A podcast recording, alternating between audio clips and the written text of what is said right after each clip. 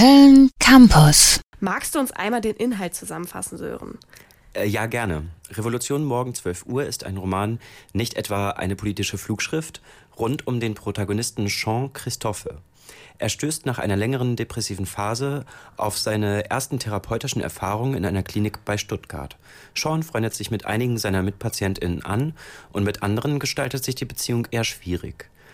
Als er mit ihnen aber den Krypt die kryptischen Anrufe teilt, die er jede Nacht erhält, entsteht rasch eine gemeinsame Obsession. Sie entscheiden zusammen aus der Klinik auszubrechen, um, das, um den Ursprung der Angriff, Anrufe auf den Grund zu gehen. Das scheint mir schon mal eine speziellere Ausgangssituation für eine längere Erzählung. Vielleicht kannst du ja mal ein Element rausgreifen, das dir besonders aufgefallen ist. Ja, ein Aspekt, der mir in anderen Reviews auf jeden Fall ins Auge gefallen ist, sind die Anekdoten, die hier eingebunden werden. Ausschweifungen über Fußball, Codeplay, die Lieblingsband von Sean und die generelle Unzulänglichkeit männlicher, äh, menschlicher Existenz. Männliche Unzulänglichkeit gibt es natürlich auch. In der Rezension des Papierstau-Podcasts war der Grundtenor nämlich eher negativ. Und diese Einschübe haben die Rezension, haben den Rezensenten echt gestört, zumal sie die PodcasterInnen sehr an Paolo Coelho-artigen Kitsch erinnert haben. Da kann ich jetzt schon raushören, dass es dir damit anders ging. Habe ich recht?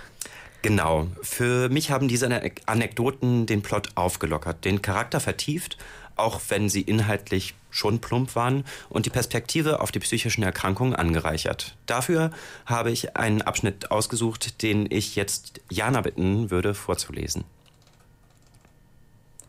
Am Abend stehe ich noch einmal am Fenster in meinem Zimmer. Ein letztes Mal diese Aussicht genießen, die keine ist. Mein Blick verirrt sich am Horizont, an dem die, erst, die letzten Strahlen der untergegangenen Sonne gerade noch so über den Tellerrand lugen, und streunt dann wieder zum Zenit, wo sich bereits die ersten Sterne zeigen, kühl, frisch, gerade aus der Dusche entstiegen. Tausende ihresgleichen müssen ihre Wache ebenfalls schon angetreten haben, freilich noch undercover. Ob die Sterne nicht ungeheuer traurig sein müssen, weil sie all diese schlimmen Dinge hier unten beobachten, aber nie eingreifen können? Oder es ist ihnen egal. Den majestätischen Sternen müssten irdische Probleme schließlich unbedeutend und klein vorkommen. Ich wünschte mir auch so eine Sichtweise. Eine Geduld, die in jedem Sinne über allem steht. Also, ich finde diese Absätze selbst auch kitschig. Oder so formuliert, die Gedanken stammen nicht aus den innovativen philosophischen Essays, die unser Weltbild auf den Kopf stellen. Aber mir gefällt daran, dass sie irgendwie sprachlich schief hängen.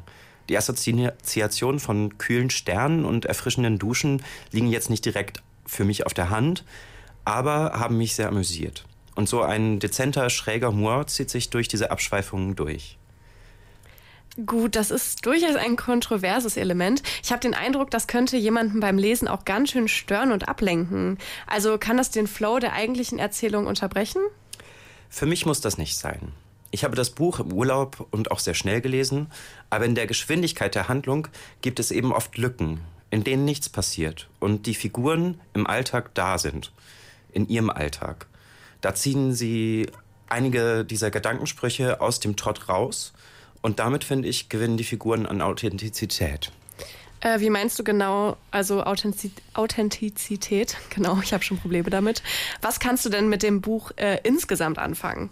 Naja, die Figuren sind ja selbst von psychischen Erkrankungen betroffen und ihr Trott ist die ständige Auseinandersetzung mit sich selbst. Daraus befreien sie solche Abweichungen immer ein Stück weit, sodass sie sich mit der Außenwelt beschäftigen.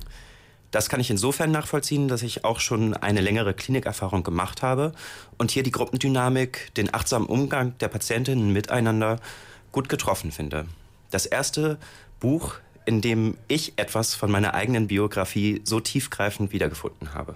www.kölncampus.com www